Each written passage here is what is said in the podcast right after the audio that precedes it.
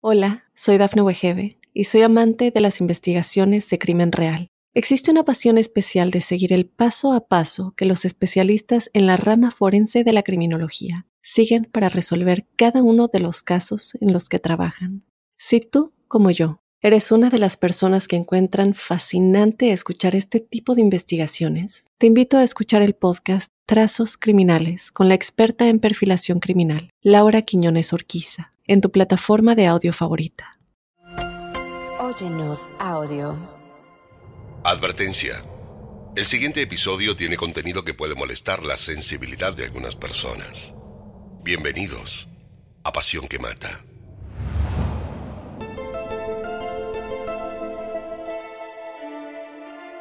Un hombre obsesionado, el fútbol italiano conmovido y una mujer muerta con 40 martillazos. Esto es Pasión que Mata, una producción original de Oyenos Audio, en donde analizamos los asesinatos más terribles, las historias de celos, engaño, abandono y ambición que llevaron hasta la locura a sus protagonistas. En el episodio de hoy hablaremos de Giovanni Padovani, el hombre que llegó hasta enloquecer por celos. Soy Fabián Carabajal. Bienvenidos.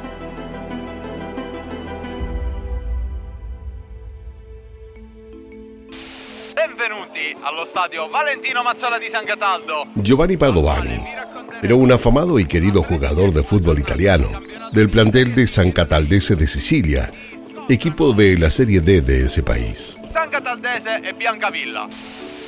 Desde pequeño había soñado con jugar al fútbol de forma profesional y tanto él como su familia habían hecho todos los esfuerzos posibles para que su deseo se pudiera llevar adelante. Eh, pusieron tiempo, logística, apoyo y sacrificio para que Giovanni llegue a las grandes ligas y no podían pedirle más a la vida. Todos como familia lo habían logrado. Giovanni, con 26 años, había jugado en las divisiones juveniles del Napoli hasta 2013, cuando incluso llegó a ser convocado por la selección sub-17 italiana. Sin embargo, nunca debutó en el cuadro celeste y comenzó una carrera en el ascenso italiano que lo llevó a vestir camisetas de más de 15 clubes. Era querido y ovacionado por los hinchas y respetado por todos sus compañeros. Siempre había sido del gusto de las mujeres. Era joven atractivo y exitoso, por lo que salir con chicas le resultaba de lo más fácil. Atributos de conquista tenía y de sobra, pero se aburría rápido y por lo general, a los pocos meses, las dejaba de ver mientras que ellas, por lo general, quedaban destrozadas. Pero esta vez, en cambio, Parecía que le había tocado el turno a él. Hacía un tiempo había finalizado una relación con Alessandra, una mujer de la que se había enamorado perdidamente, y sin que él quisiera, ella había decidido terminar. Había pasado ya más de un año desde aquella ruptura, y si bien su vida aparentemente no podía ser mejor, él no estaba bien. La pelea con su exnovia, lo convirtió lentamente en un ser triste e irascible, como si de un momento a otro ya no fuese más él. Algo dentro se había roto. Giovanni era joven, y aunque estaba en la plenitud de la vida, esta historia de amor lo había dejado con un velo de amargura y obsesión, no pudiendo hasta incluso imaginar la vida sin ella. Él quería arreglar las cosas, hacer todo lo posible para estar juntos, eh, tener una nueva oportunidad y esta vez sí hacer las cosas bien, porque era consciente que había cometido un millón de errores. Y es que era tanto el amor y el deseo que sentía por Alessandra, que llegó a hacer locuras de las cuales luego se arrepentía.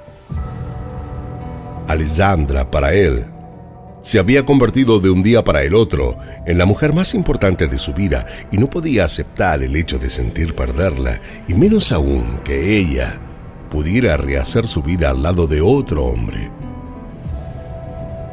Pese a que estaba viviendo un tormento, sus capacidades futbolísticas no se habían visto perjudicadas. Eh, podía por un lado estar atravesando un infierno interior y conectarse como siempre a la pelota, como si de algún modo pudiera tener ambos mundos bien separados. Sin embargo, ni él sabía hasta cuándo. Giovanni era una bomba de tiempo y algunos hasta ya podían sospechar de algo. Giovanni y Alessandra Matteusi se conocieron en el verano por redes sociales y comenzaron casi al instante una relación muy abierta, ya que en un principio ninguno de los dos tenía intenciones de algo más formal o por lo menos eso fue lo que dijeron. Lo que comenzó como un juego por las redes se convirtió rápidamente en un vínculo pasional y desenfrenado que al parecer ninguno de los dos había buscado. Y a medida que la relación continuó, las características personales de ambos salieron a la luz. A Giovanni le resultó imposible ocultar su lado más posesivo y controlador. Esto molestó de inmediato a Alessandra. Además, el vínculo no era serio como para que él se tome tantas atribuciones pero comenzó a resultar difícil poder frenarlo. Quería todo el tiempo saber dónde y con quién y qué estaba haciendo. Alessandra eh, no lo podía creer. Jamás nadie se había entrometido hasta ese punto en su vida. Intentó decirle que así no podían seguir, pero cuanto más le decía, menos parecía importarle. Podrían haber terminado ahí, pero siguieron sin saber bien por qué. Aunque Alessandra ya tenía la idea de que era necesario finalizar la relación cuanto antes. Un día estaba bien, al otro mal, y así sucesivamente. Un día podían estar juntos asistiendo a un evento y al otro ella podía estar revoleando su ropa por la ventana. El vínculo se tornó intenso y emocional y el que menos logró encauzar sus sentimientos fue Giovanni, quien estaba cada día más enamorado. Todo le gustaba de ella. Alessandra trabajaba como representante de ventas en el mundo de la moda, por lo que desfiles, cócteles y presentaciones de marca eran parte natural de su vida. Y Giovanni se sintió también cautivado por eso, tanto que decidió acompañarla para que no fuera sola además de que temía que ella pudiera conocer a un hombre más atractivo que él y quisiera dejarlo. Alessandra, que venía de pasar momentos realmente trágicos, ya que en menos de un año había perdido a su madre y a su padre, intentó en un principio hacer que las cosas con Giovanni funcionaran, sin tener que establecer una relación formal. Ella al principio estaba feliz con él. Eh, se daban cariño, tenían buen sexo, eh, se ayudaban en lo que podían. Eh, ¿Qué más podía pedir? Con él se sentía acompañada, pero jamás se le cruzó por la cabeza construir un vínculo a largo plazo, aunque vivieron casi un año juntos en su departamento de Bolonia. Además de los distintos que eran, en cuanto a las formas que tenían de ver el mundo, la diferencia de edad entre ellos era enorme. Mientras Giovanni estaba por cumplir apenas 27 años, Alessandra ya tenía 56. Entonces, al tiempo de estar juntos, sucedió lo que debía suceder. Alessandra finalmente le puso fin a la relación, pero aún así, él seguía sin poder aceptarlo. Había pasado ya casi un año y Giovanni le seguía pidiendo de volver. Quería verla, la extrañaba, y si bien ella dejó saberle en varias oportunidades que la deje en paz, tomó unilateralmente la decisión de viajar a verla sin pensar en cómo le caería esto a ella. Pidió permiso en su club para no jugar la fecha ante el Catania por la Copa de Italia y así irá hasta Bolonia a verla. Como sería por el fin de semana y teniendo en cuenta que hay más de 1200 kilómetros desde Sicilia hasta donde ella estaba, prefirió hacerlo en avión y llegar un poco más descansado sin tener que haber manejado tanto. Lo cierto es que durante el tiempo en que habían estado separados, él se había mostrado muy insistente con la idea de recuperarla, por lo que esta no sería la primera vez que iba hasta Bolonia a verla. Nunca dejó de enviarle regalos, mails y mensajes de texto. Para él, la ruptura entre ellos no era algo posible y pensaba que solo era cuestión de tiempo para que ella lo recibiera nuevamente en su vida. Pero Alessandra eh, no sabía qué más hacer para que él entienda que lo de ellos ya había terminado. Intentando no ser agresiva para que él no se sienta mal y menos aún se ponga violento, pero sí contundente y precisa para que pudiera oírla. Sin embargo, no logró nada y él continuó llamándola igual. Fue tanta su insistencia y su falta de comprensión que comenzó a creer que Giovanni era un enfermo. Pese a lo que hubiera querido, no tuvo más remedio que la de hacerle una denuncia por acoso. Sin embargo, esto no le puso fin a la situación. Giovanni hizo caso omiso y continuó como siempre buscándola. Ella, que había intentado hasta cuidarlo para que su denuncia no se hiciera pública, se estaba sintiendo amenazada y hasta sentía miedo de estar sola en su casa. Empezó a creer que Giovanni era capaz de cualquier cosa.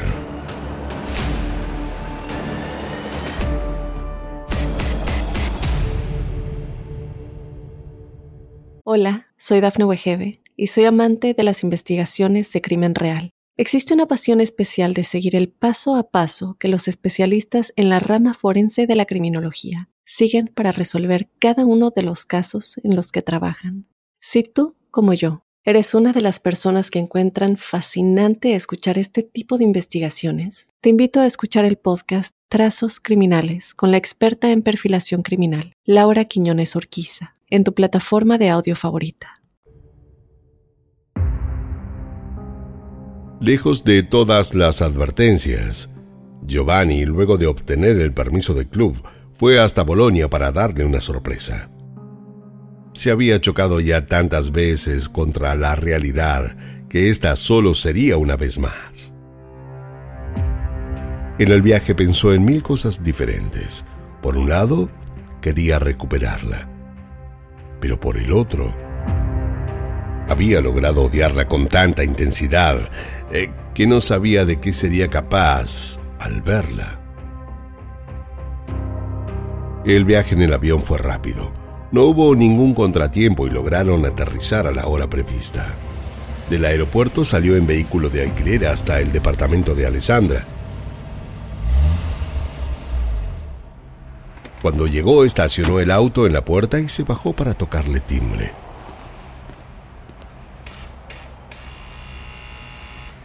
Pero no contestó nadie. Había hecho muchos kilómetros para verla y no se volvería sin hacerlo, por lo que decidió esperar en el auto hasta que ella regrese. Encendió la radio y dejó una estación donde estaban pasando canciones de pop italiano. El volumen estaba más bien bajo y cada tanto, mientras sus pensamientos vagaban por ahí, tarareó algún que otro estribillo. Eh, sentía ansiedad y quería que el tiempo pase. Eh, tenía la ventanilla baja, un brazo apoyado sobre la ventana del vehículo y el otro lo movía permanentemente como si estuviera nervioso o estresado. Recién pasadas unas cuantas horas, la vio llegar. Ella también estacionó el auto en la entrada a su edificio y se bajó sin darse cuenta que Giovanni la estaba esperando ahí.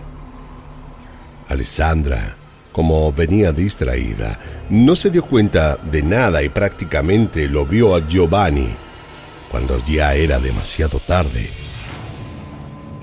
Tenía sus manos ocupadas, con una llevaba el celular pegado a la oreja para hablar con su hermana y con la otra unas bolsas con comida que había comprado.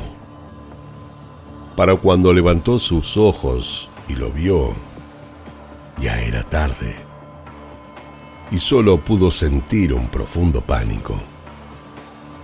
Eh, ¿Qué hacía Giovanni esperándola en la puerta de su casa? ¿Hasta cuándo esto seguiría pasando? Nadie podía saberlo. Ella prefirió hacer como si no pasara nada y seguir, simular no haberlo visto. Pero fue él quien se acercó. Ella en ningún momento interrumpió la conversación telefónica con su hermana, quien hasta llegó a escuchar ¿Qué haces acá? Debes irte. No entiendo cómo no lo aceptas. Nosotros terminamos, Giovanni. Había dicho pero él pareció no querer escucharla y prefirió no decir nada. La miró fijamente a los ojos. Lo hizo por unos segundos que para ella fueron horas. Y ahí la hermana de Alessandra la escuchó decir a ella. No, no, Giovanni, no te lo ruego, por favor. No, no es necesario que hagas esto. Luego la conversación se cortó y solo quedó silencio. La hermana de Alessandra estaba asustada. Sabía que nada bueno estaba sucediendo y presa de un miedo profundo fue que decidió darle aviso a la policía. Mientras tanto, Alessandra y Giovanni estaban manteniendo una discusión acalorada. El encuentro no era lo que él había imaginado. La cara de Alessandra no era de alegría por verlo, más bien todo lo contrario. Parecía estar indignada. Eh, tenía el ceño de las cejas fruncido y las manos cruzadas adelante. Giovanni lo percibió enseguida y se puso violento. Tal vez no fue con la idea de atacarla. Tal vez en su cabeza atormentada imaginó otra cosa, pero en ese momento tuvo en claro que en la mirada de Alessandra ya no había más amor por él. Y fue ahí que sin previo aviso se abalanzó como un animal enojado sobre ella para atacarla.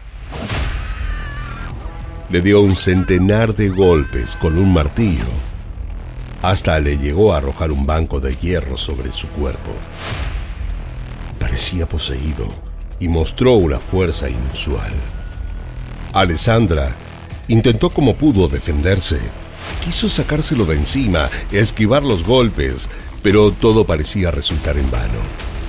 No tenía más nada que hacer, eh, solo rendirse y esperar que un golpe de suerte pudiera salvarla de esta situación.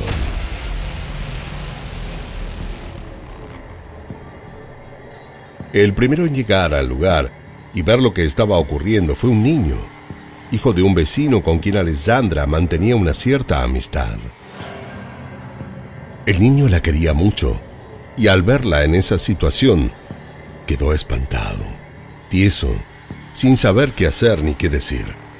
Tampoco se animó a correr. Giovanni lo vio e intentó calmarlo, pero sin dejar de golpear a Alessandra. La cara de miedo del niño lo perturbó tanto que quiso decirle algo para que se tranquilizara.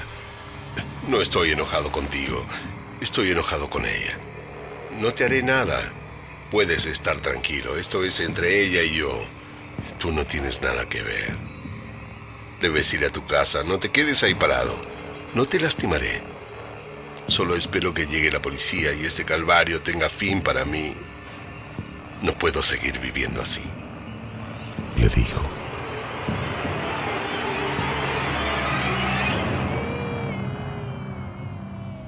El niño, luego de escuchar esto, corrió llorando a su casa y Giovanni se quedó en la calle junto a Alessandra malherida.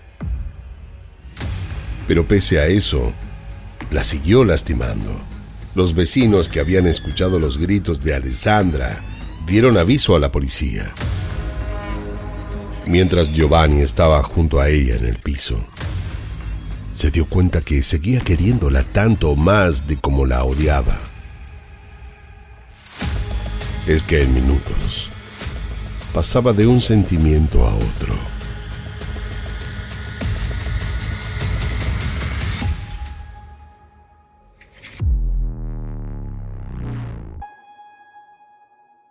Hola, soy Dafne Wegebe y soy amante de las investigaciones de crimen real. Existe una pasión especial de seguir el paso a paso que los especialistas en la rama forense de la criminología siguen para resolver cada uno de los casos en los que trabajan. Si tú, como yo, eres una de las personas que encuentran fascinante escuchar este tipo de investigaciones, te invito a escuchar el podcast Trazos Criminales con la experta en perfilación criminal, Laura Quiñones Orquiza en tu plataforma de audio favorita. Para cuando la policía llegó a Alessandra, aún se encontraba con vida. Fue trasladada de inmediato en una ambulancia hasta el hospital más cercano. Giovanni, ese jugador querido por todos, ese jugador prometedor del fútbol italiano, quedó detenido. Lo más triste de todo fue que Alessandra no logró sobrevivir y falleció. Luchó como pudo hasta el final, pero habían sido tan brutales y sanguinarios los golpes que no lo pudo resistir y su corazón le dejó de funcionar. A Giovanni lo subieron a un patrullero y él no opuso resistencia. En todo caso, no había nada que pudiera hacer.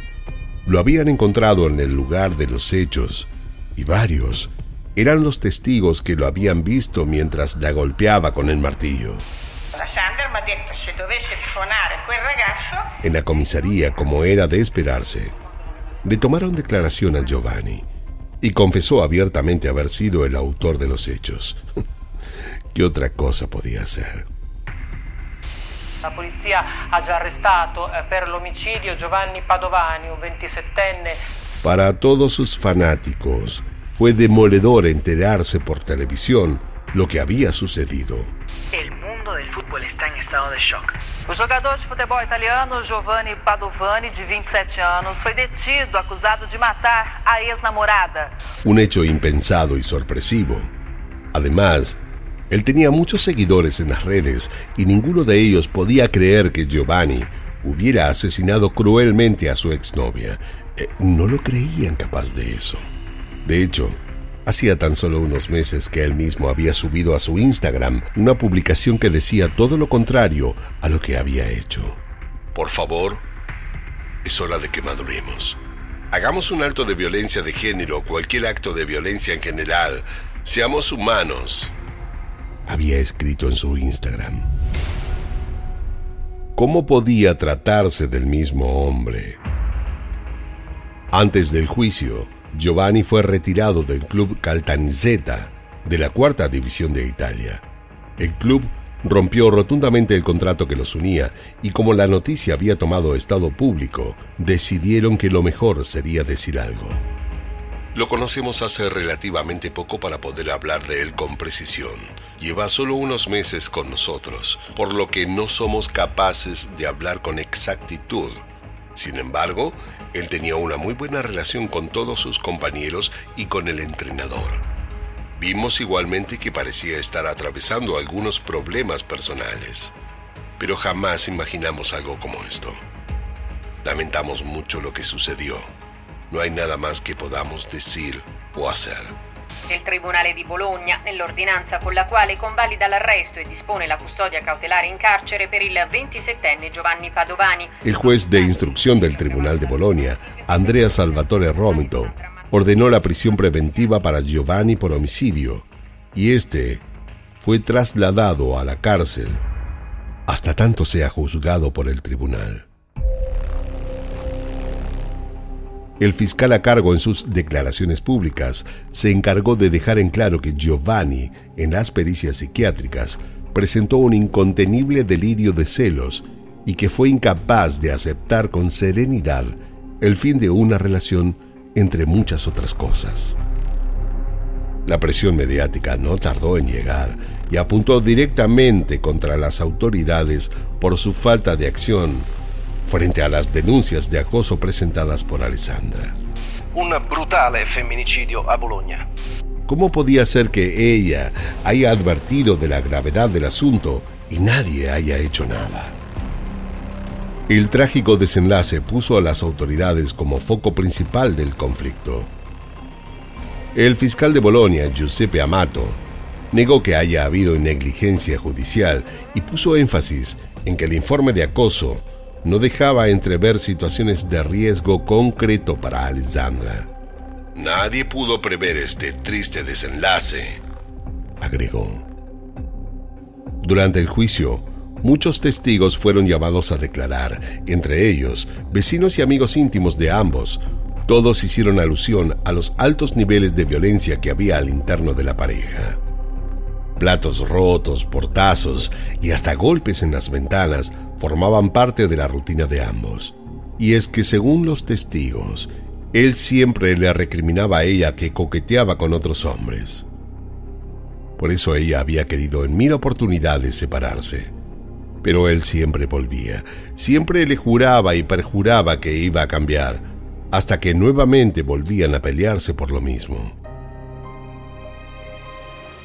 En una de las tantas peleas que tuvieron, ella lo echó de la casa. Giovanni quedó fuera del edificio y sin posibilidad aparente de lograr ingresar. Alessandra estaba decidida a no verlo más. No quería volver a pasar por esto. Ya había tenido bastante. Se fue hasta su cuarto agradecida que Dios la había por fin ayudado, cuando por el balcón de su casa lo vio entrar. Giovanni había trepado por el balcón para entrar al departamento, decidido a no irse más. Esa noche, según una de las mejores amigas de Alessandra, ella se dio cuenta que sería imposible terminar con él. Y ciertamente estaba en lo cierto.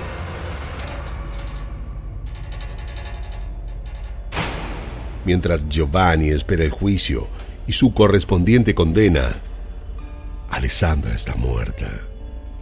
Separarse no alcanzó, las denuncias no alcanzaron. Y aquel hombre guapo que conoció en las redes, del cual en los comienzos se enamoró, la asesinó a sangre fría en la puerta de su casa.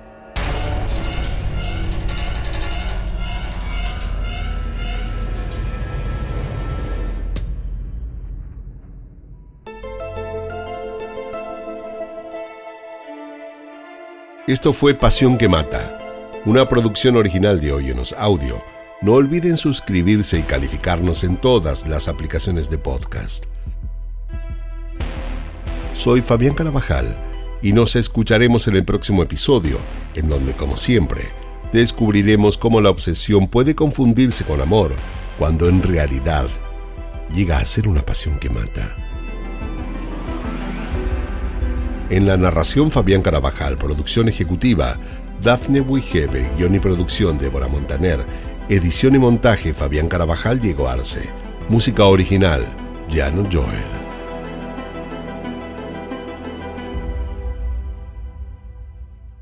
Hola, soy Dafne Wegebe y soy amante de las investigaciones de crimen real. Existe una pasión especial de seguir el paso a paso que los especialistas en la rama forense de la criminología siguen para resolver cada uno de los casos en los que trabajan. Si tú, como yo, eres una de las personas que encuentran fascinante escuchar este tipo de investigaciones, te invito a escuchar el podcast Trazos Criminales con la experta en perfilación criminal, Laura Quiñones Orquiza, en tu plataforma de audio favorita.